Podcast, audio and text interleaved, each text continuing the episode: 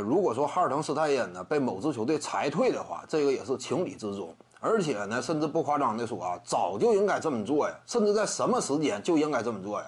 当初周琦还为之效力那个时期呀，哈尔滕斯泰因这样的，为什么一直留着他呢？那会儿我对此啊就充满疑问，对不对？因为毫无前途嘛。所谓什么低位攻坚呢？有两下子靠着自己的吨位啊，以及呢虽然笨拙，但是打 NBDL 啊足以够用的这种技术啊，在 NBA 试一试，对不对？低位啊，给你像努尔基奇呀。什么这个约基奇呀、坎特呀这种级别的低位战术资源，你能打吗？打不了啊！这低位强攻这块在 NBA 它是不行的。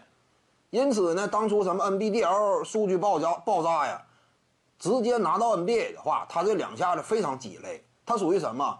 相对偏向球星的低位攻坚者的那种打法，但是在更高级别的舞台，他的天赋能力又不够，技术储备呢也不足。但是矮化成角色球员呢，还不具备这种能力。防守端怎么讲呢？啊，稍微卖点力气，当时看着好像说啊也不错呀。时间一长，你放心，这样的防守啊肯定是不行的，脚步移动不够嘛，对不对？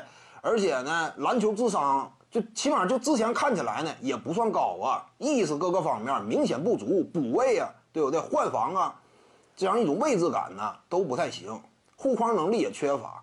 所以当时的哈尔滕斯泰因呢，看起来就毫无前途可言嘛。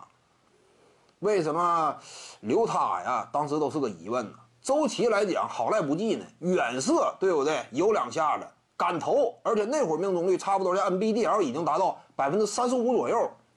未来你就稍微培养一下，再往前迈进一步，有没有这种可能性啊？有啊。